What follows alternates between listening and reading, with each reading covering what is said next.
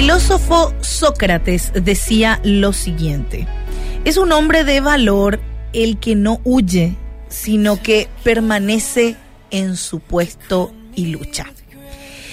Bueno, hoy hablábamos acerca de la permanencia en Dios.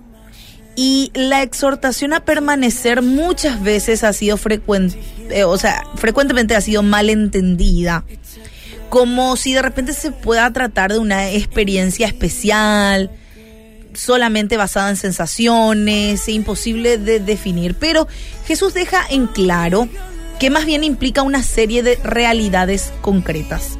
Y te voy a decir tres. En primer lugar, la unión con nuestro Señor depende netamente de su gracia, que Él ya nos la ha regalado a través de su gracia en la cruz, claro. Y la fe en sí misma tiene sus raíces en la actividad de Dios. Es algo que procede de Él, no de nosotros. Es el Padre quien, como el jardinero divino, nos injerta en Cristo. Es Cristo, por su palabra, que nos limpia y nos da forma para unirnos a Él. Y todo esto sucede en su soberanía y todo es por gracia. Ahora, en segundo lugar, implica un trabajo accional nuestro.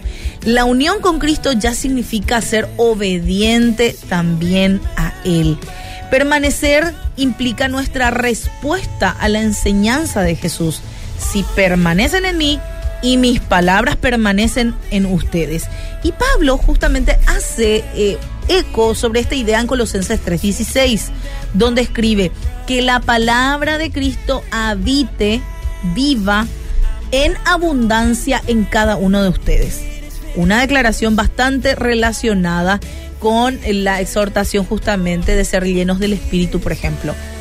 En otras palabras, permanecer en Cristo significa permitir que su palabra llene nuestras mentes, dirija nuestra voluntad y transforme nuestros afectos. Y en otras palabras, nuestra relación con Cristo está íntimamente conectada a lo que hacemos con nuestras Biblias. Sí, leerla, estudiarla, profundizarla, eh, aportar a ellas en nuestra vida y luego, obviamente y por supuesto, mientras que esa palabra de Cristo viva en nosotros, el Espíritu nos llene, vamos a orar y vamos a pedir de una manera consistente con la voluntad de Dios, porque la voluntad de Dios ya va a estar en tu mente, ya va a estar en tu corazón, plasmada a través de las escrituras.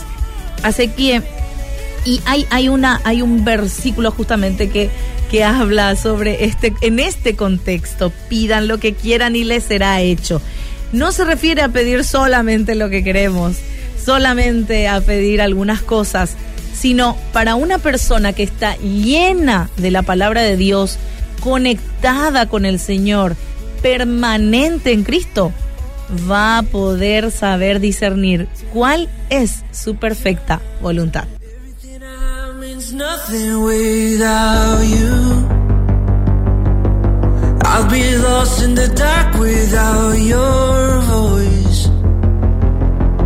I'll do anything to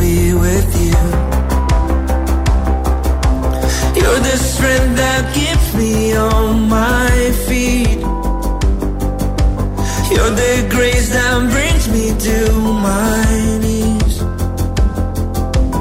I'll do anything to be with you. You're the hope of my life more. So I come to the source of life. You're the life that ignites need